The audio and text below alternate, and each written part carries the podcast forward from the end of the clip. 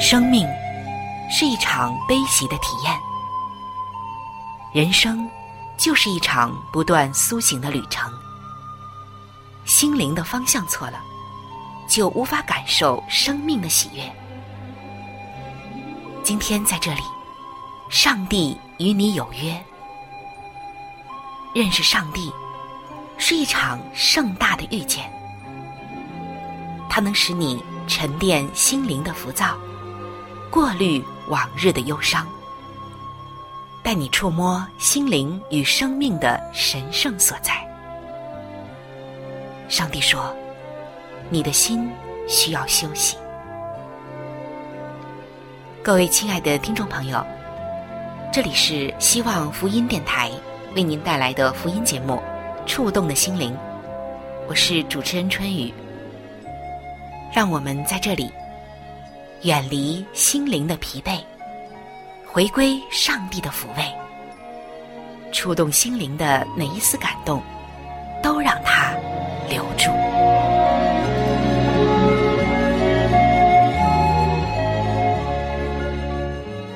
各位亲爱的弟兄姐妹，平安！欢迎您来到《触动的心灵》节目当中，主持人春雨正在这里恭候着您的光临。亲爱的弟兄姐妹。在每一天，我们都少不了一件事情，那就是与人沟通。在人际关系的沟通中，我们偶尔也会有有口难言、沟耳不通，或者是爱你在心口难开的困扰。今天呢，就想和大家介绍一种有效的沟通工具，叫做语言图像，英文叫做 Word Picture。它能够帮助你打开夫妻。亲子、朋友等等各种人际关系的沟通之门，使你的心意还有情感可以明确的被传达出来，而且呀，还能得到最好的沟通效果。而这种有效的沟通方式，就是来自于圣经。待会儿我们就会和大家介绍圣经中的这种沟通典范。我们首先呢，要来看一个例子，从这个例子当中来看。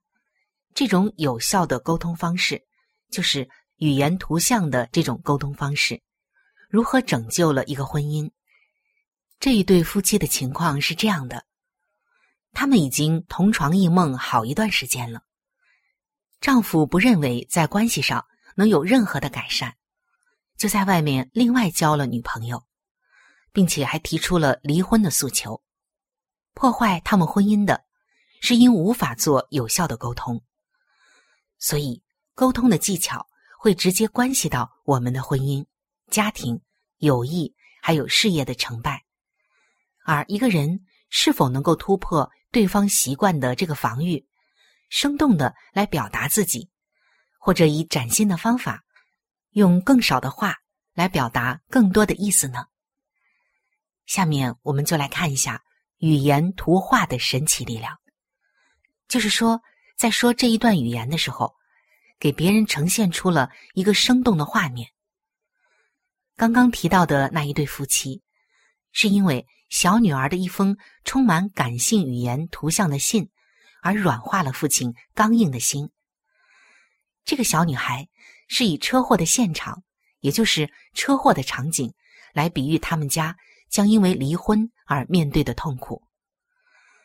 小女孩给她的爸爸。写了这样一封信：“爸爸，我们家一直都拥有一部很棒的好车，你和妈妈经常的坐在前座，我和弟弟就在后座。以前是爸爸开车，妈妈坐在你的身旁，让我们觉得好有安全感。但现在变成妈妈开车了。有一天晚上。”突然，一辆失控的车子向我们冲过来，那巨大的冲击力把我们从车里弹了出来。不料，驾驶那辆车的人竟然是你，而且坐在你身旁的是另外一个女人。我们都被送进了急诊室，却不清楚那时的你在哪里。是否也受了伤，需要帮助呢？我们的车子被撞扁了，妈妈伤得最严重，她断了几根肋骨，其中一根刺破了她的肺，几乎要穿透她的心脏。而弟弟浑身都是被玻璃碎片割破的伤口，手臂也断了，现在他还包着石膏呢。更糟的是，他因为受惊吓过度，直到现在还不愿意跟别人说话或者玩游戏呢。至于我，被甩出了车厢，右腿折断了，动弹不得。现在我仍然躺在医院里。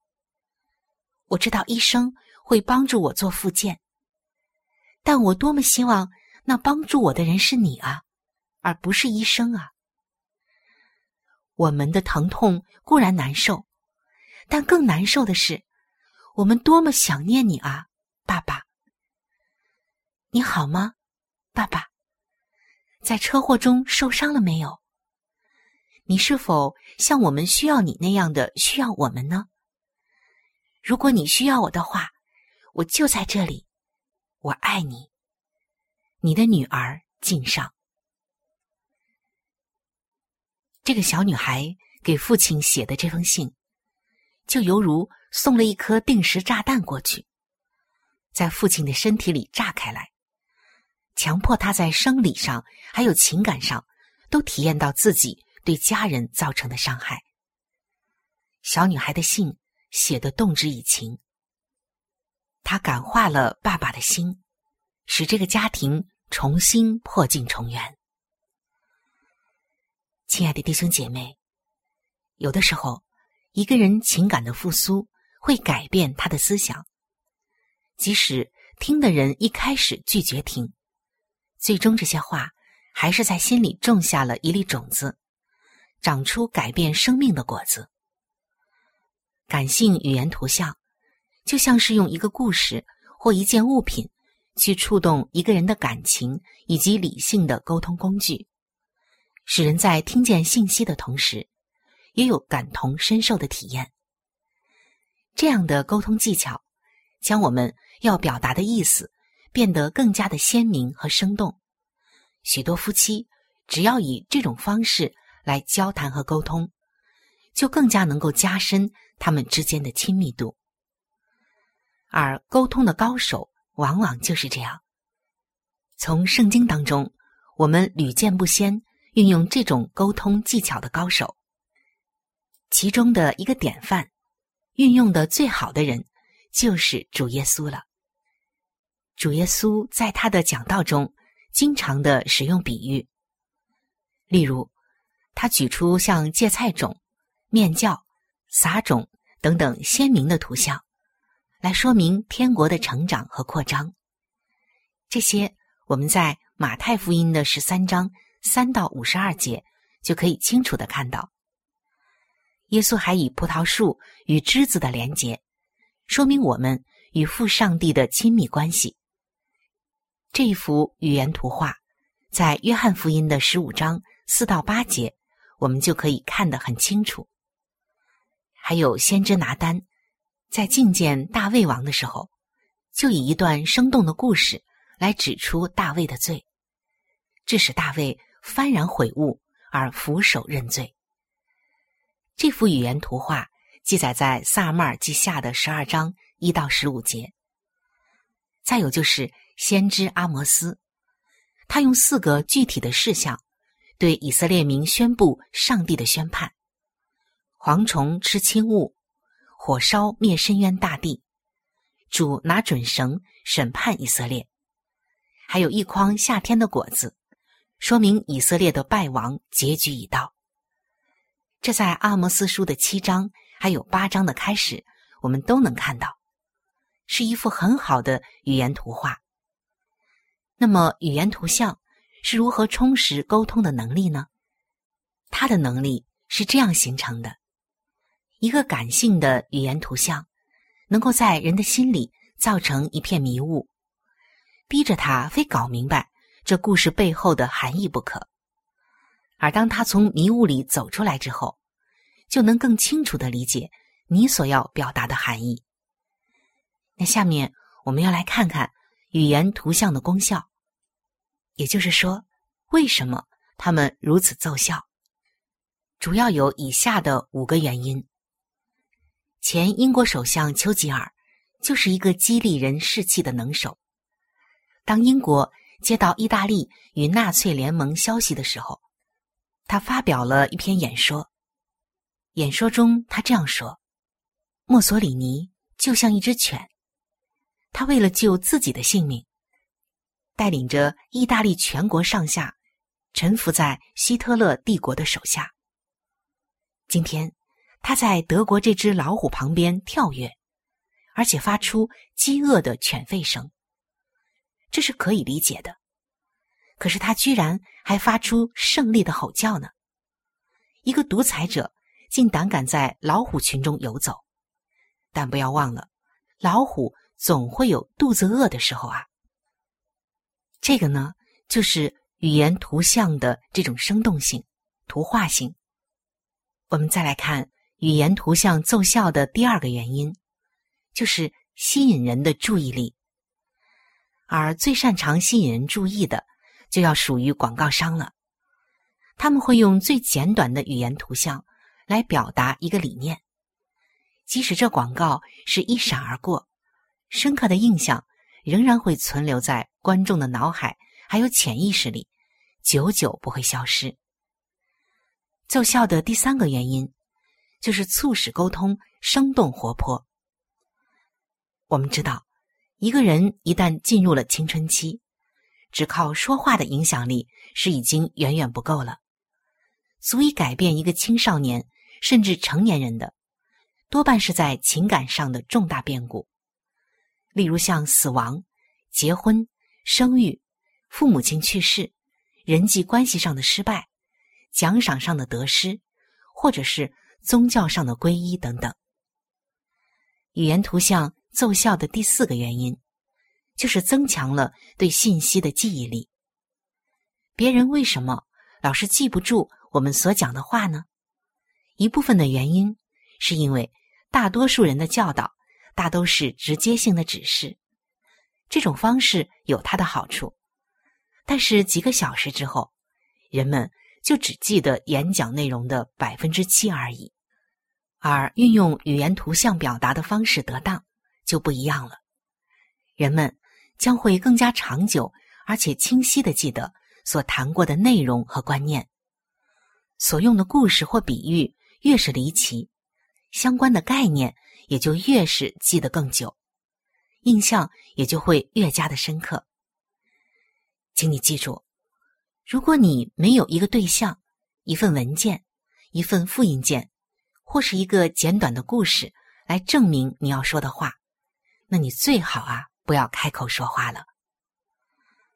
当我们将一幅刺绣的背面给别人看的时候，都是一团乱线，看不出什么图案来。我们的人生有的时候看起来也就像刺绣的背面一团糟，但是当把刺绣反转过来，显示给群众看的。却是一幅精美的图案。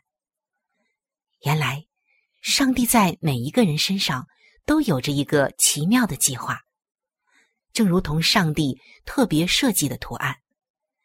尽管每一针每一线都是那么的痛苦，但就像圣经罗马书五章三到五节说的：“患难生忍耐，忍耐生老练，老练生盼望。”盼望不至于羞耻。原来每一针每一线，加上什么颜色，都是有理由的。所以，亲爱的朋友，无论你处于喜乐还是忧伤，上帝都将为你拼出一幅美妙绝伦的图案。我们最后来看语言图像奏效的第五个原因，那就是它能建立更加亲密的人际关系。就拿男女的思维不同来讲，虽然男女在思维和表达方式上是不同的，但是语言图像却能为夫妻来提供沟通的共同基础。透过爱的语言，通往亲密关系的门路就打开了。以上呢，就是语言图像奏效的五个原因，我们是一定要了解的。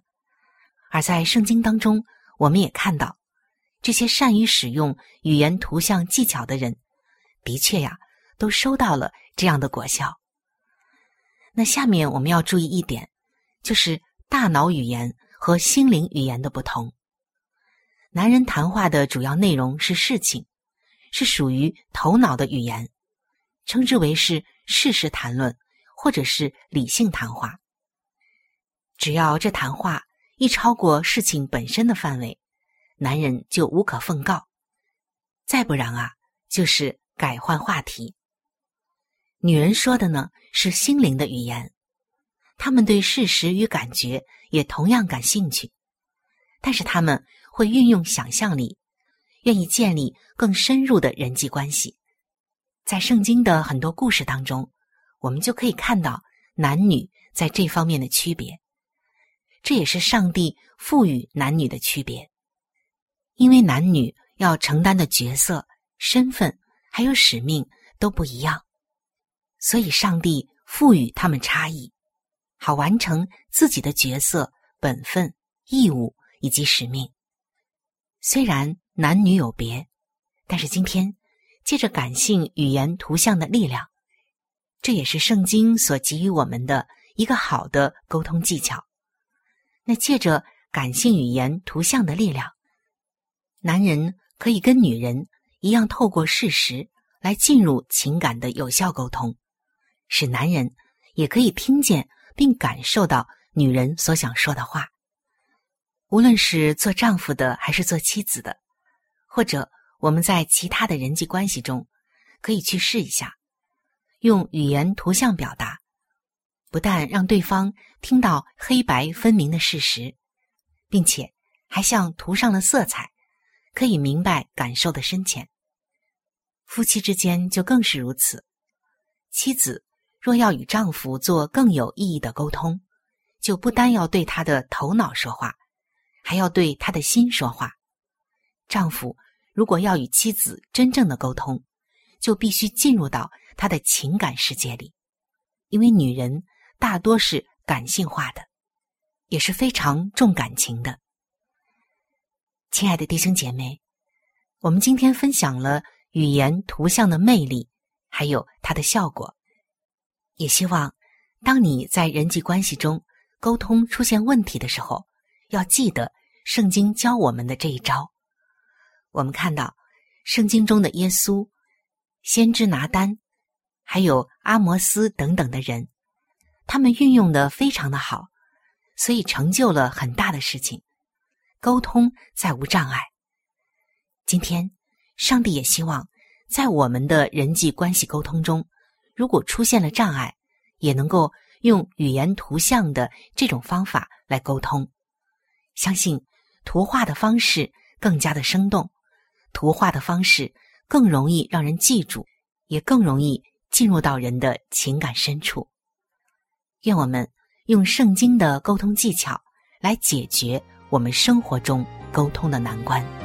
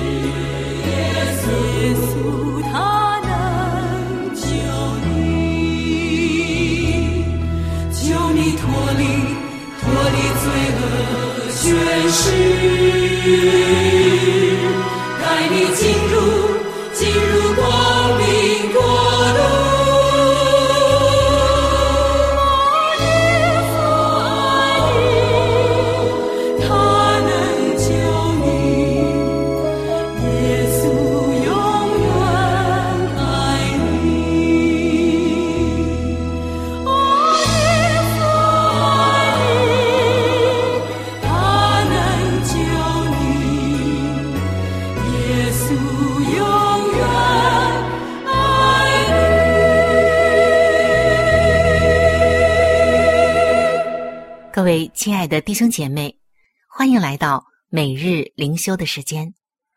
走进每日灵修，走进灵性的加油站，也走进上帝在每一天对我们说的慈爱话语当中。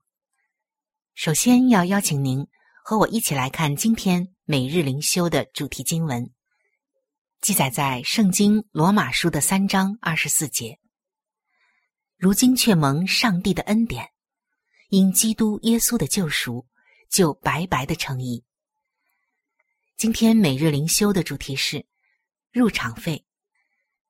每年都大约会有两百万人会从世界各地来参观位于伦敦的圣保罗大教堂。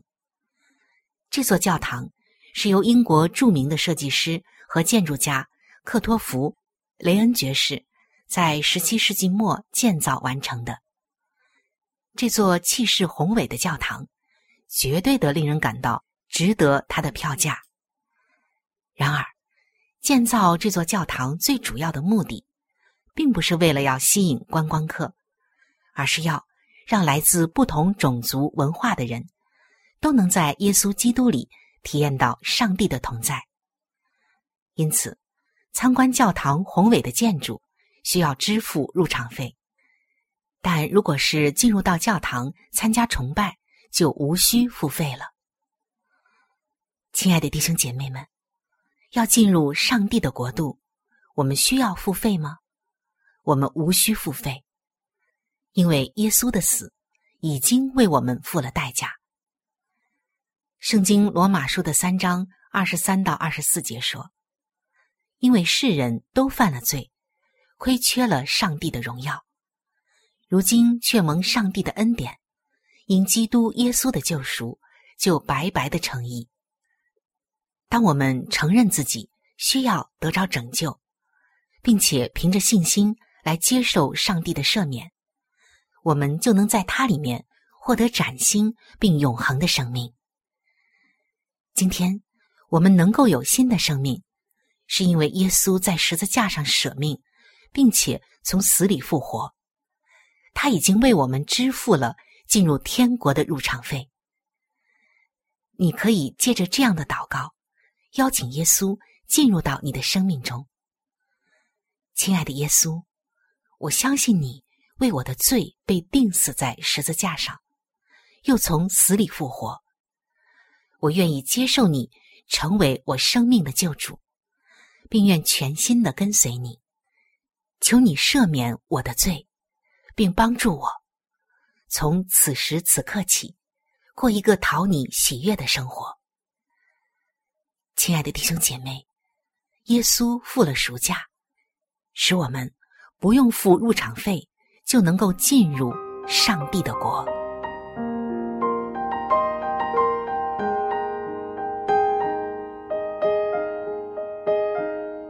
亲爱的听众朋友。今天的节目就和大家分享到这里。如果您有什么样的触动与感想，欢迎您来信与我联系。如果您想要了解基督教，或者想要对圣经有进一步的认识和理解，在我们这里有一些资料，还有圣经，都是可以免费的赠送给您的。主持人春雨愿成为您最知心的朋友。来信请寄。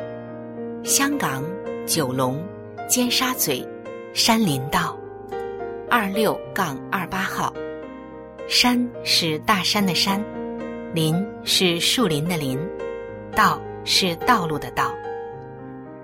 香港九龙尖沙咀山林道二六杠二八号。您写春雨收就可以了。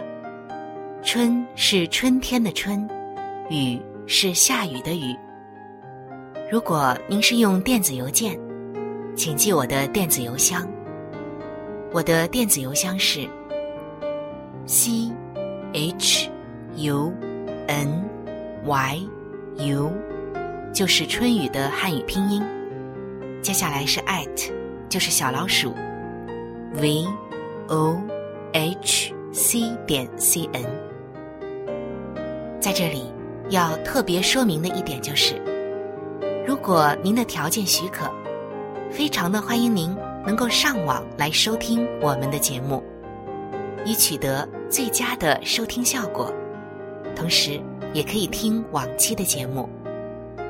我们的网址是三 w 点 x i w a n g，就是希望的汉语拼音。接下来是英文的 radio，就是 r a d i o 点 o r g。非常的欢迎您能够上网收听我们的节目。